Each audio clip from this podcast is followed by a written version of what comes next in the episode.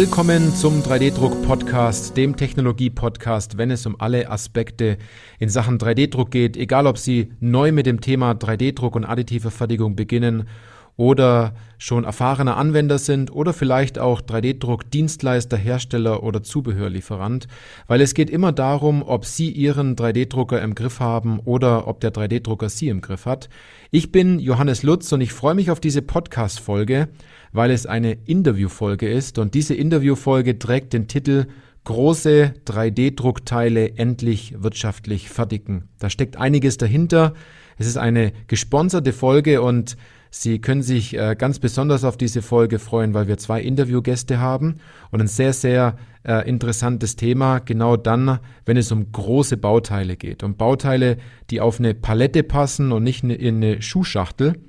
Und wenn Sie sich jetzt fragen, wie man diese großen Bauteile jetzt mit einer hohen Oberflächenauflösung druckt und äh, das Ganze auch noch wirtschaftlich, dann sollten Sie unbedingt dranbleiben, denn ich habe zwei Interviewgäste von der Firma Kubik 3D. Das ist einmal Katja Schlichting, sie ist Mitgründerin und Geschäftsführerin und Dennis Herrmann, er ist auch Mitgründer und CTO des Unternehmens.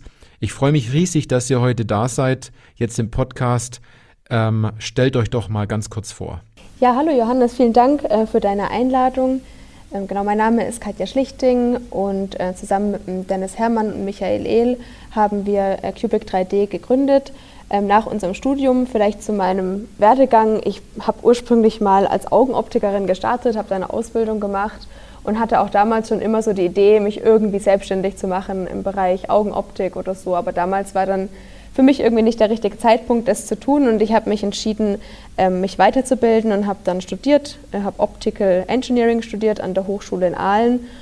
Und ähm, ja, habe dann aber auch dieses Thema Unternehmertum, Selbstständigkeit hat sich nicht so ganz äh, aus meinem Kopf verabschiedet und habe dann noch einen Master gemacht im Bereich Startup Management und äh, Business Development. Und ja, genau, war im, im, parallel zum Studium immer in vielen unterschiedlichen Bereichen im Unternehmen tätig. Das ging von Entwicklung bis hin zur, ähm, zum Produktmanagement und bin auch während dem Studium dann schon mit dem 3D-Druck in Berührung zu, äh, gekommen. Damals äh, mit sehr kleinen filigranen Teilen. Es ging um 3D-gedruckte Optiken und ähm, ja, freue mich jetzt, äh, dass wir mit Cubic 3D da einen Weg gefunden haben, das auch im großformatigen Bereich ähm, eine wirtschaftliche Lösung für den 3D-Druck ähm, bieten zu können. Dann mache ich mal weiter. Johannes, danke ebenfalls für die Einladung. Äh, schön, dass wir es jetzt mal hinkriegen, den Podcast aufzunehmen. wir kennen uns ja schon eine ganze Weile. Ähm, also ja, mein Name ist Dennis Herrmann. Ähm, ich würde von mir sagen, dass ich absoluter äh, Technikbegeisterter bin. War ich schon immer, schon in meiner Kindheit Dinge zerlegt, äh, Radios äh, zerlegt, analysiert und auch andere Teile, mir öfters mal Stromschläge geholt oder so, ähm, Teile verbessert und das gehört irgendwie dazu. Ähm, ich hatte, bin aufgewachsen in einer, auch in einer, in einer Firma oder in einer Familie von äh, Leuten, die sich da, dazu neigen, sich selbstständig zu machen, sage ich mal. Mein Opa hatte eine Maschinenbaufirma, eine Verpackungsmaschinenfirma und das fand ich da schon immer der Hammer, ähm, durch die Hallen zu laufen, die Maschinen zu sehen, die, wie am Ende Produkte eben rauskommen, zu erleben. Und äh, das war so bis dahin tüfteln und dann habe ich aber schon gemerkt, dass ich dass ich eigentlich ein bisschen noch genauer wissen möchte, wie es funktioniert. Und im äh, Physikleistungskurs dann auch dann die Antworten irgendwann ein bisschen mau wurden von den Lehrern. Dann habe ich gesagt, gut, jetzt studierst, machst eben Optoelektronik und Lasertechnik. Zu dem Zeitpunkt haben mich äh, Teilchen und Wellen sehr interessiert, wo es dann halt nicht mehr im Maschinenbau so ähm, sichtbar ist war mega interessant. Bin dann auch zum 3D-Druck gekommen und natürlich dieses, diese Physikleidenschaft da ein bisschen ausgeweitet. Ähm, habe im Master dann auch noch Photonics gemacht und über UV aushärtende Harze ähm, Drucker aufgebaut, der schichtlos 3D drucken kann, mehrere Projekte dort gemacht und parallel halt daheim noch einen FDM-Drucker aufgebaut, wie viele, glaube ich, äh, wahrscheinlich auch von deinen Hörern. Und dann da die komplette Lernkurve, die lange, lange Lernkurve mitgemacht, bis der Drucker dann quasi im Dreischichtbetrieb lief. Und dann kam Masterarbeit und nach ein paar Gründungsideen ähm, haben wir drei uns dann ja gefunden, für diese Gründungsidee große Teile jetzt endlich schneller zu machen. dass Rapid Prototyping auch Rapid bleibt oder sag mal, wird eigentlich zu dem Zeitpunkt.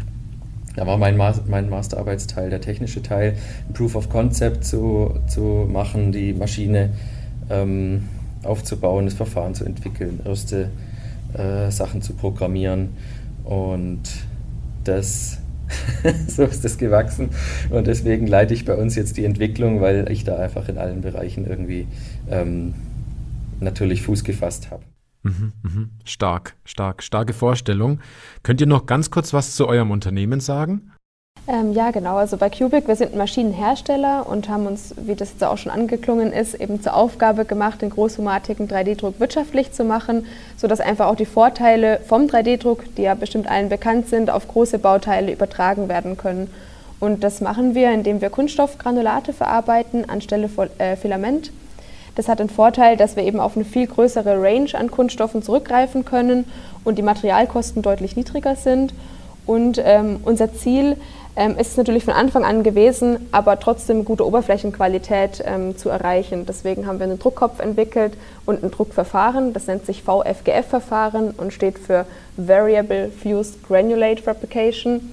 Das heißt, ähm, wir können den Düsendurchmesser in unter einer Sekunde ähm, switchen von einer hochauflösenden äh, Oberfläche, die wir dann ja zum Beispiel an Oberfläche oder bei Anpassungen verwenden, ähm, oder eben dann im inneren Volumen sehr schnell viel Material auffüllen können. Genau, das heißt, ähm, damit drucken wir einfach sehr hochauflösend große Bauteile und äh, haben eine ganze Maschine, eine ganze Plattform dazu entwickelt. Ähm, da gehen wir auch später noch mal ein bisschen genauer ins technische Detail und können mit dem Verfahren bis zu 40 Mal schneller drucken als im Filament-3D-Druck. Also, äh, danke für eure Vorstellung. Wir kennen uns ja schon eine ganze lange. Das haben wir jetzt den, den Podcast-Hörerinnen und Hörern so ein bisschen verheimlicht, weil wir haben ja im gleichen Gebäude in Aalen im Innovationszentrum damals auch unser Unternehmen gegründet. Und da ist man sich ja auch immer wieder über den Weg gelaufen, hat so geguckt, was macht denn der andere. Und ähm, da habe ich eure Entwicklung ja schon auch sehr stark auch mitverfolgt, was ihr da gemacht habt, als, äh, als ihr am Anfang gesagt habt, ihr wollt große Teile drucken. Und ähm, könnt ihr da noch mal ein paar Sachen noch ganz kurz dazu sagen, wie ihr das so wahrgenommen habt? Habt das ist ja auch schon mittlerweile ein paar Jahre her. Ja, das ist echt schon ein paar Jahre her. Ich meine, wir, also wir drei kennen uns jetzt, also wir drei Gründer kennen uns schon seit ja, mittlerweile zehn Jahren. Wir haben uns äh, zu Beginn des Studiums kennengelernt und so sind wir halt auch sehr verbunden natürlich mit allen und haben dann damals hier im Innovationszentrum, ja, da gibt es so einen Shared Desk-Bereich, wo man mal so Ideen ausprobieren kann und so hat es tatsächlich gestartet. Wir hatten damals unsere Masterarbeiten zu dem Thema geschrieben, also alle drei zum gleichen Thema mit unterschiedlichen Schwerpunkten und äh, so sind wir natürlich auch mit dir, haben wir dich dann kennengelernt. Und äh, ja, da haben wir angefangen, ähm, die Idee zu entwickeln. Dennis, vielleicht kannst du das noch ein bisschen ergänzen. Ja gut, wir sind jetzt, ähm, wir sind jetzt elf Leute. Ähm, wir sind äh, immer noch im InnoZ und haben jetzt natürlich mittlerweile langsam langsam die meisten Büros hier äh, und den, die, die, Maschinen, die Maschinenhalle in Beschlag genommen. Ähm, aber da passen noch äh, zwei Maschinen rein. Ähm, und das ist jetzt auch, glaube ich, so gerade der Status vom Unternehmen, wo wir stehen. Ähm, also wir haben es mit, das fällt einem immer nicht auf, wenn man drinsteckt, aber eigentlich im Rückblick, ähm, denke ich, gut geschafft, äh, diesen Schritt vom Startup eben auf in ein richtiges Unternehmen zu machen. Eben mit den, den, mit den Mitarbeitern, mit den Strukturen, so viele wie, wie nötig, so wenig wie möglich natürlich, ähm, um da schnell zu bleiben. Ich glaube, das gelingt uns auch gut. Und auch die Maschinen, die können wir jetzt natürlich nicht zeigen hier im Podcast, aber äh, da sind wir echt stolz drauf, dass wir da eine richtige Industriemaschine entwickelt haben mit CE und zuverlässigem Prozess und ähm, Anschlüssen und alles drum und dran. Mhm. Ich wollte euch gerade die, die Frage stellen, dass ihr ja jetzt mittlerweile vom Startup ja jetzt auch eine traumhafte Entwicklung gemacht habt. Ne? Ähm, dass ihr jetzt äh, nicht nur eine Maschine baut, sondern ihr seid jetzt ein richtiger Maschinenhersteller geworden, wie ich das jetzt richtig äh, herausgehört habe. Das habt ihr jetzt mir ein bisschen vorweggenommen. Das fand ich aber jetzt super interessant, dass ihr das gleich gesagt habt. Dann kann ich eigentlich gleich zu meiner nächsten Frage gehen und zwar, bevor wir jetzt gleich so in diese technischen Details reingehen, ähm, äh, welche Herausforderungen hat denn euer Zielkunde und äh, welche Vorurteile und falschen Annahmen werden denn immer noch gemacht, wenn es um das Drucken von großen Bauteilen jetzt geht, die aber eigentlich gar nicht stimmen. Ja, vielleicht würde ich kurz nochmal auf deine Frage von vorher zurückkommen, auf den, auf den Werdegang. Genau, also genau, wir hatten es jetzt ja schon ein bisschen angeschnitten. Wir haben das äh, im August 2019 äh, gegründet, das Unternehmen. Das heißt, wir sind jetzt äh, im, dritten, im dritten Jahr schon. Aber wir haben es wirklich echt äh, ziemlich schnell geschafft, ähm, da von einem Prototypen zu einer industriefähigen Maschine zu kommen. Und ja, unsere, unsere sag ich mal, Härtetest für die Maschine damals war auch echt, das war ein Bauteil, das hat 200 Kilogramm gewogen und hat 360 Stunden gedruckt und das war wirklich die Feuertaufe äh, für diese Maschine und die ist durchgelaufen ohne, ohne Probleme. Das war wirklich, wir haben da auch natürlich ein bisschen gebankt, aber es hat, hat super geklappt und das haben wir dann natürlich auch, ähm, haben wir darauf angestoßen. Und äh, ein großer Meilenstein war natürlich auch, dass Ende letzten Jahres ähm, die Manns AG bei uns eingestiegen ist und äh, Gesellschafter geworden ist. Das ist ein sehr etabliertes, ähm, großes deutsches Maschinenbauunternehmen und mit dem äh, Partner an unserer Seite sind wir jetzt auch bereit und perfekt aufgestellt eben für den Eintritt mit den 3D-Druckgeräten jetzt in den, in den Markt. Jetzt hat sich natürlich dann auch jetzt bei euch ja auch ganz viel getan, das habe ich jetzt gesehen. Wenn wir jetzt auf diese Frage nochmal zurückgehen, die ich gerade eben gestellt habe, zu den Herausforderungen und zu diesen Vorurteilen und falschen Annahmen, ähm, was nehmt ihr da in dem Markt immer ganz stark wahr, wenn es um große Teile geht, ähm, die aber gar nicht stimmen? Ähm, ja, also im ersten Schritt stehen natürlich unsere Kunden vor der Herausforderung, dass sie überhaupt mal die großen Bauteile fertigen können im 3D-Druck. Also bisher äh, sind die Bauräume ja, ähm, ja ein bisschen beschränkt auch in der Größe. Das heißt, bei uns lohnt es sich, Bauteile zu fertigen, die ja so ab Schuhkartongröße äh, bis hin dann eben zu, wir hatten es vorhin äh, angeschnitten, die 200 Kilogramm.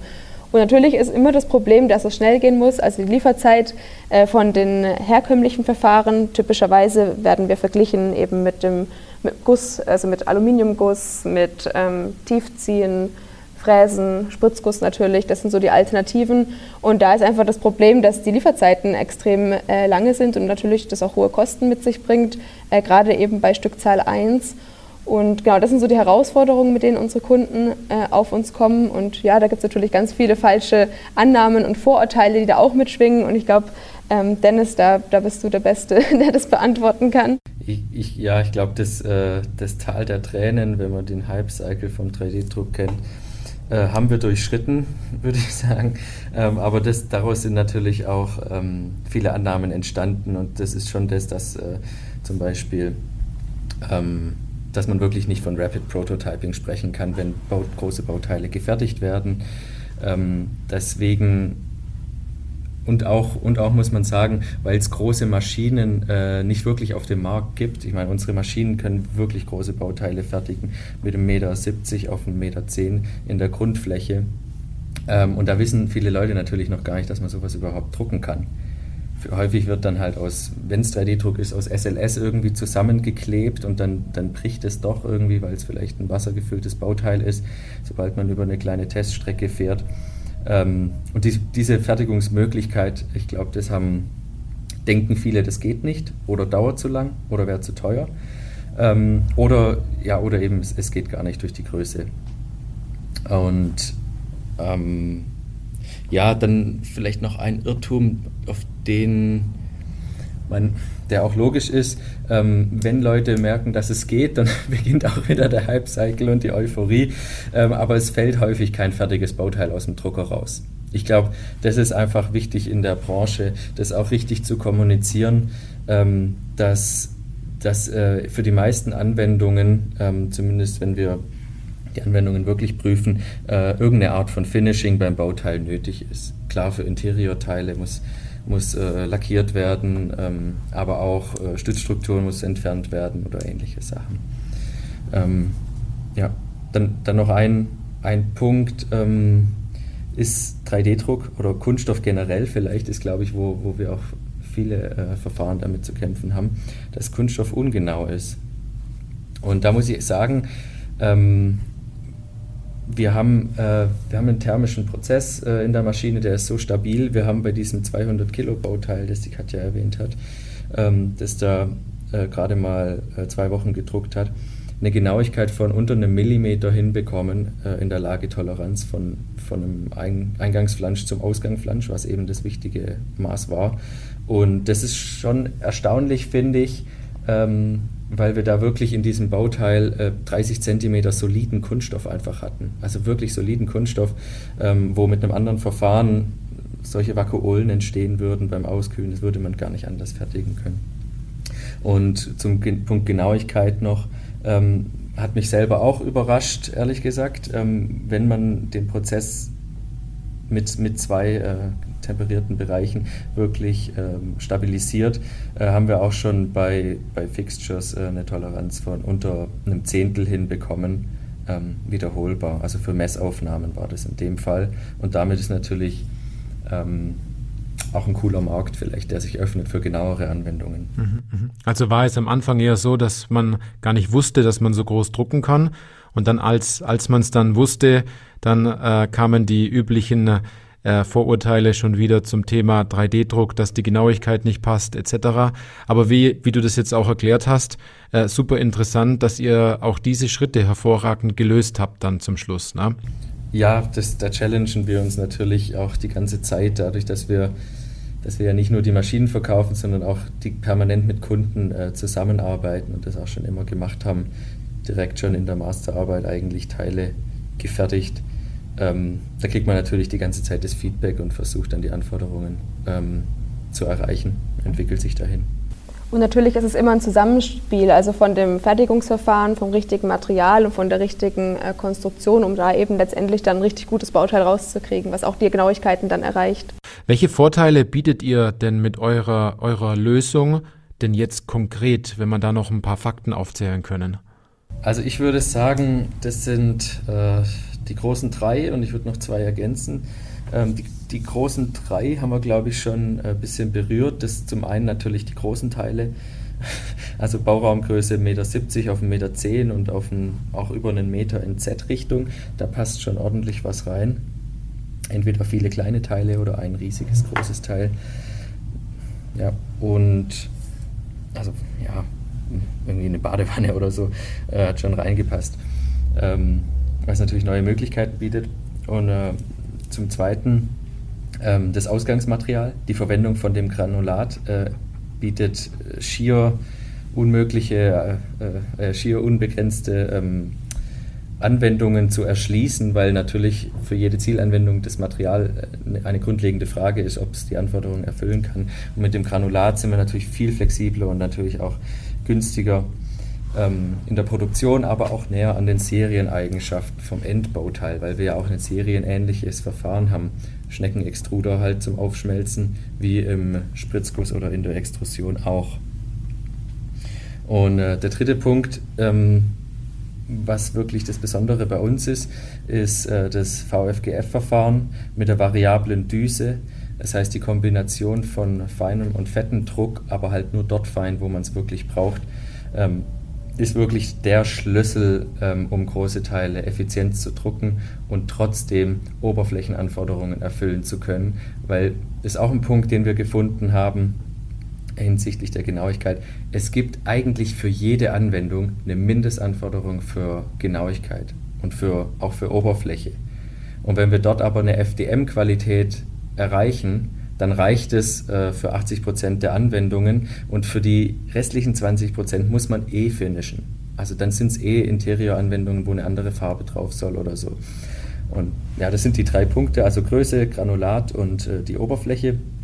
Und ergänzen würde ich noch, ähm, das Spezielle an unserer Lösung ist eben das ausgeklügelte Thermomanagement. Also unsere Maschine hat, einen, hat nicht nur einen beheizten Bauraum, sondern hat auch einen zweiten äh, Bauraum dass im Sommer wie im Winter die gleichen Parameter gefahren werden. Das ist auch einfach relevant, was die, der Extrudermotor für eine Temperatur hat, zum Beispiel ähm, für die Stabilität vom Prozess. Das sind einfach Punkte, wo wir, wo wir halt tunen mussten, um auf die Zielgenauigkeiten zu kommen die Prozessstabilitäten. Und der fünfte Punkt ist die Steuerungstechnik. Das ist unser Algorithmus. Da steckt da steckt das ganze Know-how drin, da wird der Prozess simuliert von vorne bis hinten und alle ähm, Defekte, äh, die durch, durch einen Granulatdruck äh, entstehen, werden da schon vorkompensiert.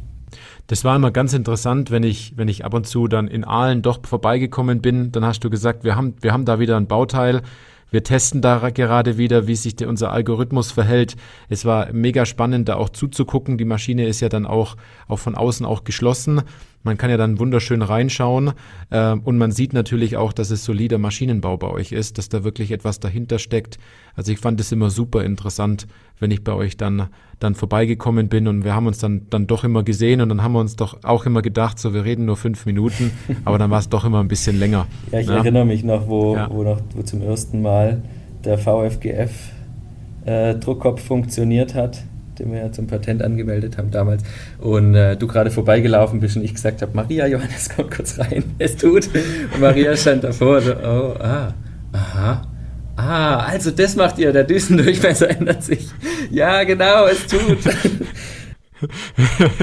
ja, das war so eine Sternstunde, die wir, glaub, da gemeinsam dann erlebt haben, nur weil wir so, ähm, so ganz zufällig vorbeigelaufen sind. Ne? Aber das sind ja so diese, diese Erfolge, die da dahinter stecken und ähm, wenn man es auch so gesehen hat, man hat sich dann auch ab und zu ein, zwei Wochen nicht gesehen und hat dann aber auch gemerkt, jeder arbeitet so an seiner, an seiner Entwicklungstätigkeit und an seinem, an seiner Idee, die da dahinter steckt. Und wenn man jetzt sieht, was zum Schluss draus geworden ist, und ich habe ja auch einige Bauteile auch schon in der Hand gehabt bei euch, äh, auch, auch im Büro und unten in der Maschinenhalle, es ist schon der Wahnsinn, was da an, an Know-how dahinter stecken muss, um solche Bauteile auch herauszubekommen ähm, in der Größe, in, de, in, in der ihr die Teile auch druckt und auch, dass es jetzt nicht ein Filament ist, das ihr verwendet, sondern dass dort oben Granulat reingepackt wird. Ne? Ja, vielleicht kurz zu dem Punkt, wo du gerade gesagt hast, äh, solider Maschinenbau. Ähm, das ist uns auch wichtig. Äh, das ist uns auch wichtig. Natürlich ähm, ist das die Basis für alles, aber da gibt es auch viele Bereiche, wo man, ähm, wo wir mit Lieferanten natürlich zusammenarbeiten. Also wir basteln die Maschinen nicht bei uns selber zusammen, damit hat es wenig zu tun.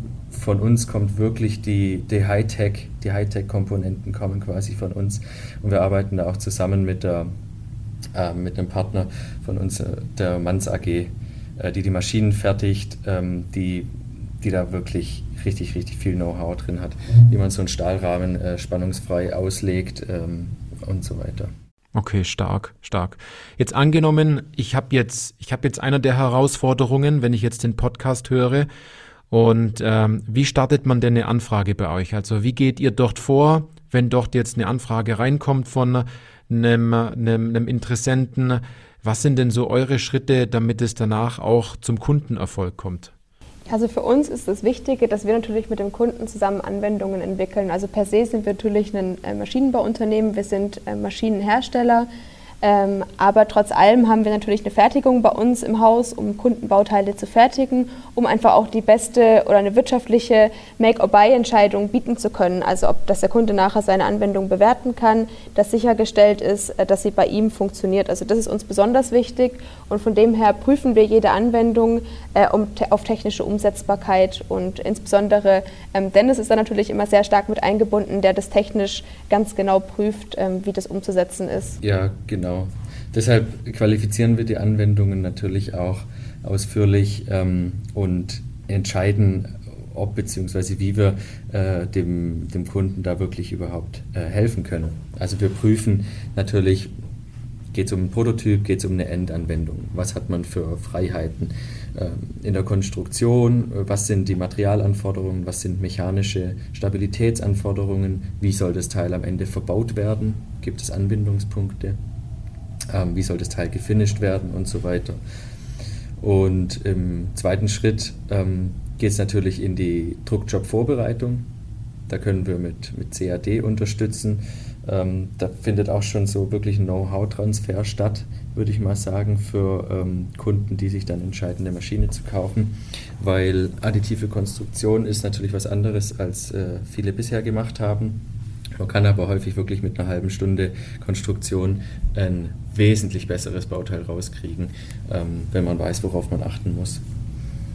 Und ja, genau, drittens wäre dann halt natürlich, also dann geht es natürlich in den Druck, in die Fertigung ähm, und das Bauteil wird dann ausgeliefert zum Kunden. Mhm. Und wir haben natürlich auch noch ein Partnernetzwerk, auf was wir zurückgreifen, was jetzt zum Beispiel das Finishing angeht. Also wir schauen uns immer die Anwendung wirklich von, von der Zeichnung bis nachher zum Einbau an weil für uns ist es ein Erfolg, wenn der Kunde einen Erfolg hat und deswegen betrachten wir da immer den gesamten Prozess und nicht nur den 3D-Druck äh, an und für sich. Und danach gibt es natürlich zwei Optionen. Ich meine, man kann äh, sich selber eine Maschine, kann selber eine Maschine betreiben äh, oder natürlich haben wir auch ein Dienstleisternetz, die dann äh, Maschinen betreiben. Ihr, ihr bedient im Endeffekt beide Gruppen. Das eine über den Dienstleister oder das, äh, die andere Gruppe, die sagt, ich habe da mehr Anwendungen, ich brauche eine Maschine, die dann im Endeffekt dann ganz direkt, ja, das habe ich bei euch aber auch schon immer ganz stark wahrgenommen, dass ihr wollt, dass zum Schluss eine 3D-gedruckte Lösung rauskommt, ähm, ähm, wo ja, es ist halt ein bisschen schwierig, jetzt das große Bauteil alleine durch die Montagehalle zu tragen und ein Lächeln dabei zu haben, sondern da braucht man dann bei euch schon den Hubwagen und eine Palette. Aber das sollte ja so durchaus auch immer das Ziel sein, dass das, was zum Schluss herauskommt, auch immer ein, ein tolles Ergebnis ist. Ja, die Bauteil-Range ist auch riesig. Also natürlich sind es Bauteile, die man ohne Palette äh, nicht verladen kann, aber auf der anderen Seite haben wir auch sag ich mal, verhältnisgemäß filigrane Bauteile. Also zum Beispiel Innenverkleidungsteile haben wir schon gemacht. Das hat äh, Dennis ja vorhin auch schon kurz angeschnitten. Also das ist auch wirklich das Besondere, dass, es, dass wir durch diese Varianz an Extrusionsmenge, also wir extrudieren in dem Feinmodus 150 Gramm pro Stunde und im, im großen, also im, im fetten Modus äh, bis zu zwei Kilogramm, dass wir einfach auch da eine sehr große Range an Bauteilen abdecken können, von, sage ich mal, einem Interior-Teil bis hin zu diesem Rohrkrümmer, den wir vorhin angesprochen haben, der 200 Kilogramm wiegt. Mhm. Mhm. Wenn jetzt jemand ähm, über den Invest von eurer Maschine nachdenkt, welche Fragen kommen denn dabei immer sofort in den Sinn? Ja, also die erste Frage ist natürlich, funktioniert meine Anwendung? Deswegen gehen wir da auch so vor, wie wir es eben gerade besprochen haben, dass wir die uns wirklich äh, ganz dezidiert auch anschauen. Und dann natürlich lohnt sich das Ganze. Und ähm, dadurch, dass wir diesen Prozess dann ja schon durchgegangen sind und die Anwendung geprüft haben, kann man das auch gegenüberstellen. Äh, typischerweise sind das ja Bauteile, die vorher irgendwie anders gefertigt wurden. Ähm, das heißt, da kann man schon direkt einen Kostenvergleich machen. Und wir prüfen natürlich äh, mit den Kunden, welches Material verwendet werden sollte. Es ist ja dadurch, dass wir Granulat verwenden, gibt es eine sehr große Range an Materialien, auf die man zurückgreifen kann. Ähm, es ist auch möglich, dass wir Materialien qualifizieren, also dass man seine eigenen Materialien verwendet. Da steckt natürlich einiges dahinter, aber das ist so doch eine, ja, also da, mit der Frage kommen natürlich viele zu uns, kann ich mein eigenes Material verwenden und ja, das ist per se möglich. Natürlich haben wir da gewisse äh, Filter und auch ähm, Qualifizierungsschritte, welches Material geeignet ist und welches nicht. Und äh, genau, und dann die letzte die letzte ähm, Frage ist natürlich, was ist der Zielmarkt? Aber da muss ich sagen, ist es tatsächlich meistens so, dass schon klare Anwendungen bestehen und ähm, im Einzelfall sind es auch neue Anwendungen und dann gehen wir natürlich gerade in so einer Testphase auch vor, dass wir dann nachher mit dem Endkunden, also mit den Kunden unserer Kunden, ähm, natürlich dann die Bauteile testen und äh, da eine gewisse Anlaufphase haben, bis es dann natürlich zum Invest einer Maschine kommt. Mhm, mhm. Jetzt haben, jetzt haben wir vorhin auch äh, über, über Anwendungen schon immer wieder mal ein bisschen das Thema angesprochen. Ähm, von welchen Anwendungen könnt ihr denn jetzt äh, oder dürft ihr denn berichten, was äh, als Ergebnis bei euch aus der Maschine herauskommt? Ja, häufig äh, liefern wir natürlich Teile, wo wir, wo wir nicht berichten können, also Entwicklungsprojekte rein oder so. Aber wir haben, ähm, ich würde jetzt die, die mal rausgreifen, wir haben da diese, diese Fixture äh, mit dem Carl Zeiss ähm, gemacht, ähm, wo es um Aufnahmen geht von, ähm, also wenn ein Fahrzeug zusammengebaut wird, muss es, ähm, müssen die Spaltmaße passen und da wird die Produktion parallel zur ähm,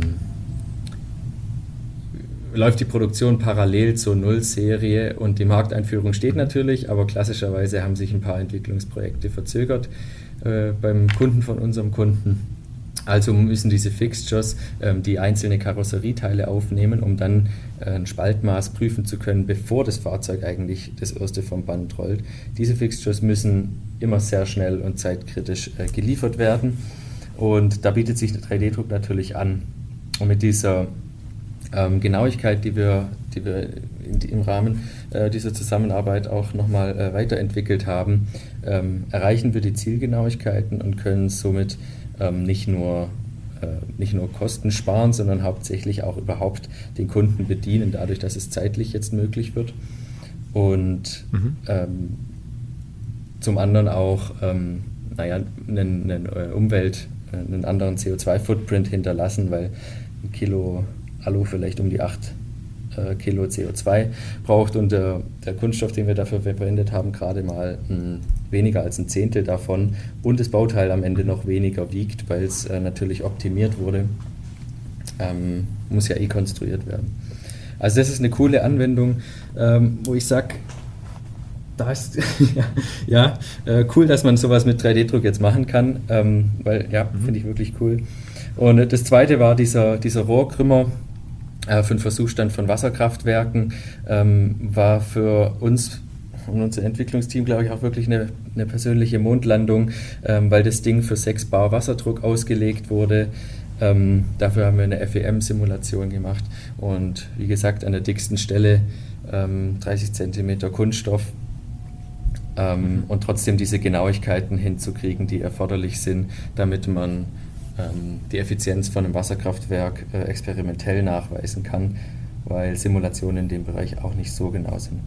Dann hat man aber auch noch andere Sachen, ähm, Interieurbauteile, B-Säulen für Wohnmobilhersteller, also wirklich ähm, ja, Class A-Oberflächen, die am Ende dann ähm, beim Finishing raus, nach dem Finishing rauskamen.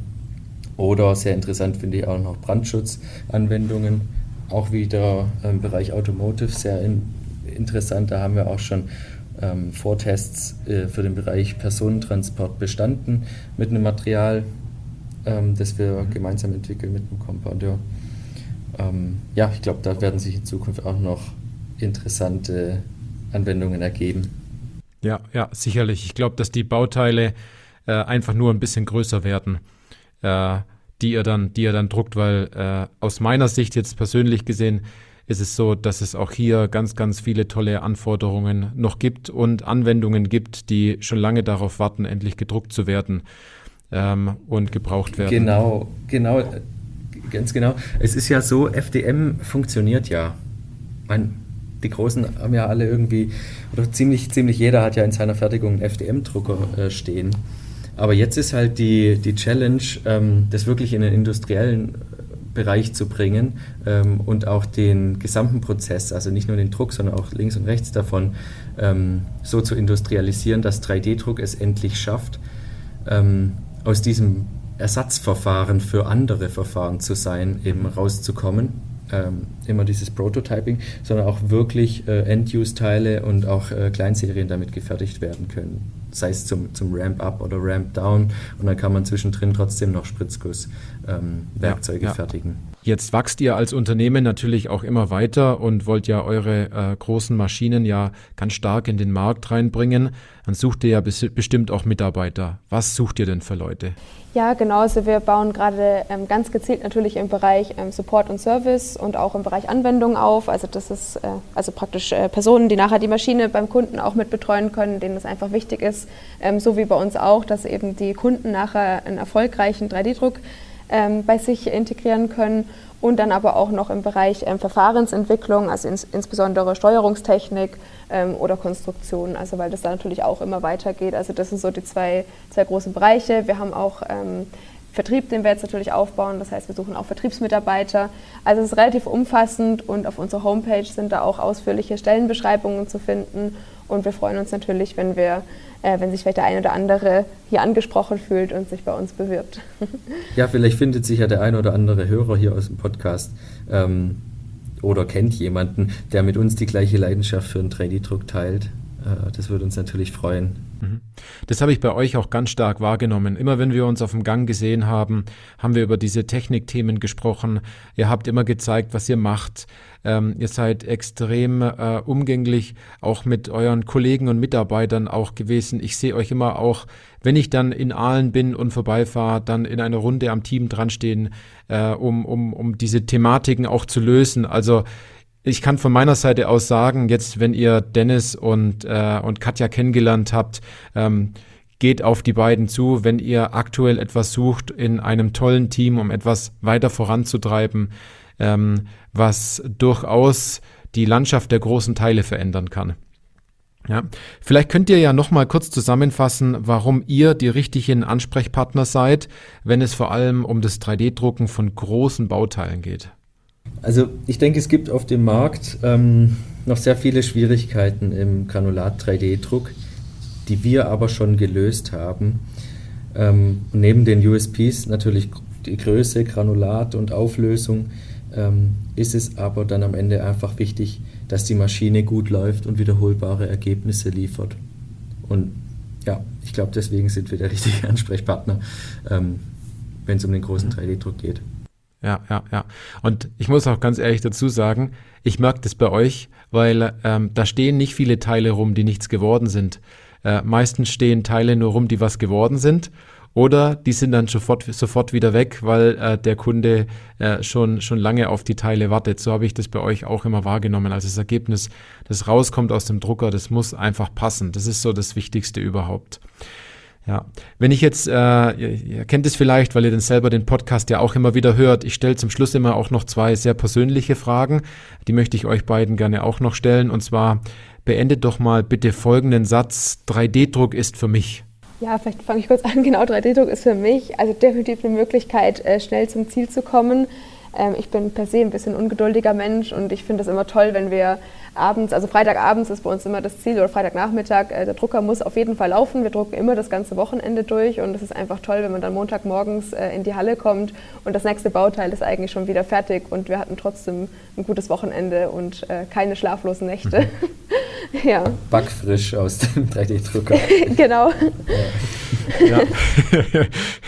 wenn das grüne Lichtle morgens leuchtet, wenn man ins Büro reinkommt äh, beim Drucker, dann kann die Woche nur sehr ja, gut beginnen. Das stimmt. Ja, gut. Äh, für mich würde der Satz so lauten: 3D-Druck ist für mich Leidenschaft. Aus der, von der Hassliebe zur Leidenschaft geworden. Ähm, weil ich finde das Faszinierende am 3D-Druck einfach, dass es alle Ingenieurswissenschaften hier vereint, also die Thermodynamik, Mechanik, Elektronik, Programmieren, ähm, was es alles gibt in einer Maschine und nur wenn man das Zusammenspiel von allen Disziplinen in den Griff bekommt und seine Anwendung kennt, dann kommen da äh, richtig coole Bauteile raus. Mhm, mhm. Ja, es ist so dieses Aufrechterhalten von zwei Gedanken. Einerseits liebt man äh, dann die Bauteile, die rauskommen und andererseits ist es natürlich immer die Challenge, zum Schluss äh, zu, am Anfang auch äh, die richtigen Parameter einzustellen, ne? wenn man das, wenn man das so sieht. Super interessante Antworten, die ihr da gegeben habt. Was waren denn so eure, eure tollsten Bauteile, die ihr je gesehen habt oder je in der Hand gehalten habt? Also für mich, was wir, was unser tollstes Bauteil bisher war, wirklich dieser Rohrkrümmer, den haben wir jetzt ja schon ein paar Mal äh, angesprochen. Aber also wirklich, das sind 360 Stunden am Stück hat, der, hat die Maschine gedruckt und ähm, keine, also diese Infilstrukturen 100% dicht. Das hat natürlich auch einige Vorversuche gebraucht. Das lief natürlich, ähm, der Druck lief durch, aber wir haben natürlich richtig gut simuliert. Wir haben Tests gemacht davor, äh, weil wir natürlich dann nicht wollten, dass in den zwei Wochen irgendwas schief geht. Und als das dann fertig war, das Bauteil kann man zwar nicht in die Hand nehmen, weil es wirklich sehr, sehr groß und schwer ist, aber das war eines der besten Bauteile, die wir bisher gemacht haben. Und dann natürlich auf der anderen Seite wieder, wir haben schon wirklich so kleine, komplexe Bauteile auch gemacht, äh, Wasser, also Bauteile, die Wasser halten müssen, die dicht sind. Ähm, ja, das sind auch immer, wenn dann solche Herausforderungen kommen, das gehen wir dann auch immer total gerne an und schauen einfach, wo sind wirklich die Grenzen und wie können wir das noch ein Stückchen weiterbringen. mhm. Interessant. Ja, ich finde die Anwendungen auch cool, wo, wo, also irgendwie hat sich das so entwickelt, wasserdichte Anwendungen, weil ähm, da kann man nicht tricksen. Wenn der Prozess da nicht von Anfang bis Ende stabil ist, dann ist das Ding nicht wasserdicht am Ende. das geht nicht. Ähm, deswegen finde ich das auch cool. Ähm, ich denke aber auch gerade an ähm, diese, diese Hightech-Materialien, ähm, die wir jetzt dann, die wir jetzt verarbeitet haben und äh, insbesondere auch diese, diese Interior-Verkleidungen, diese Abdeckungen, die tatsächlich in Fahrzeugen sind, die jetzt auch verkauft wurden, das finde ich schon ganz cool, da zeigen zu können, dass die Teile aus unserem Drucker sind.